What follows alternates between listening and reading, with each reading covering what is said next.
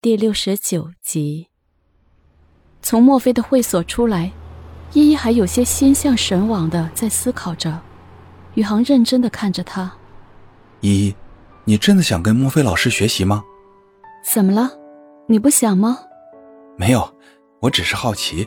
你想学或者不想学，我都支持你。嗯，你好像变了。是成长了。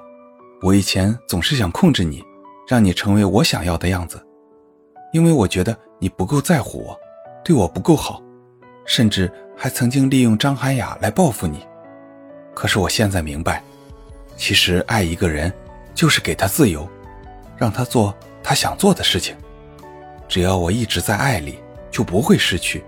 而控制是无法控制住任何人的，因为没有人喜欢枷锁。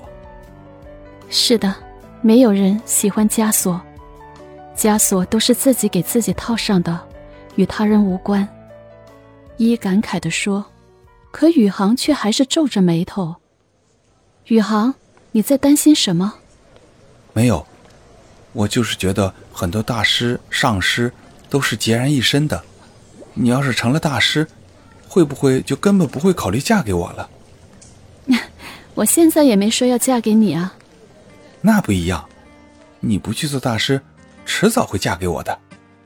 那好吧，反正我现在也不会做大师，也不知道什么时候可以成为大师。既然迟早都会嫁给你，萧宇航，我们结婚吧。一看着江边的风景，忽然说道，然后回头看了看宇航。啊，你说的是真的？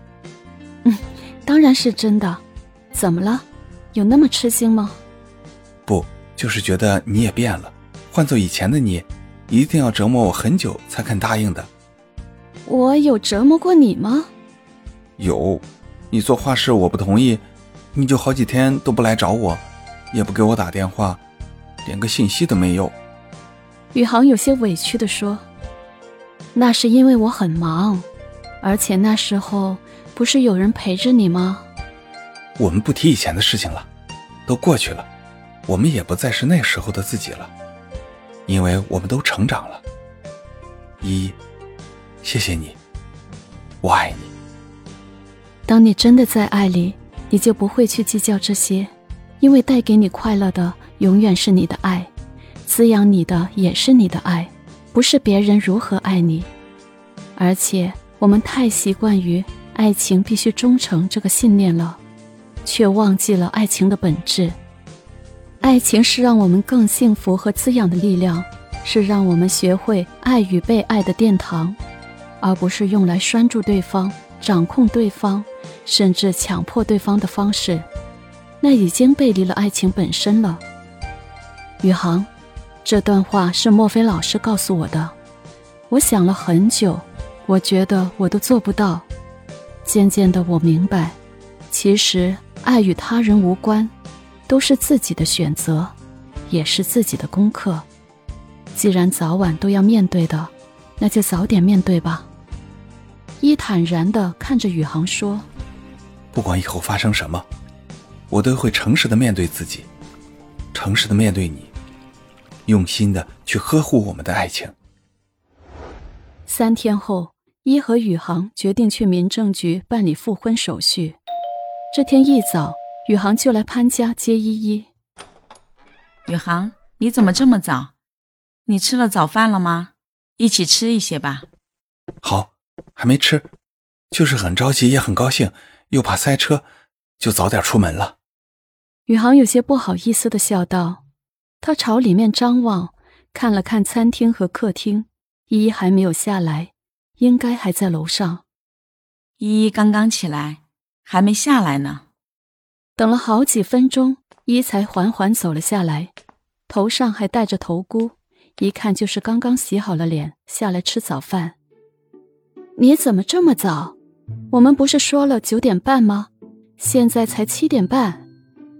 一看了看表，惊讶的问道：“我怕会堵车。”宇航找了个很牵强的借口。一狐疑的看着他，然后说：“那一起吃早饭吧。”宇航有点傻的笑了笑，跟着他坐在了餐桌旁边。这时候，潘永义也下来了，向着宇航点了点头，一起吃起了早饭。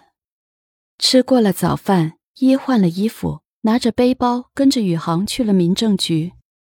一路上有点堵车，这个时间是早高峰，宇航的神经绷得紧紧的。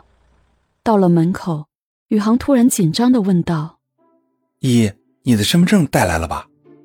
只见依依大惊失色的“呀”的一声，赶紧翻着包包，眼角却偷偷的看着宇航焦急的神情，然后突然哈哈大笑了起来。“你耍我！”宇航终于看出来是依依故意在整他。肖宇航，你这么紧张干嘛？我们是复婚，又不是第一次来结婚。可能是失而复得，格外珍惜吧。宇航说着，拉着他去了办事的窗口。办完了复婚手续，两个人走出了办事大厅，宇航才安心的笑了起来。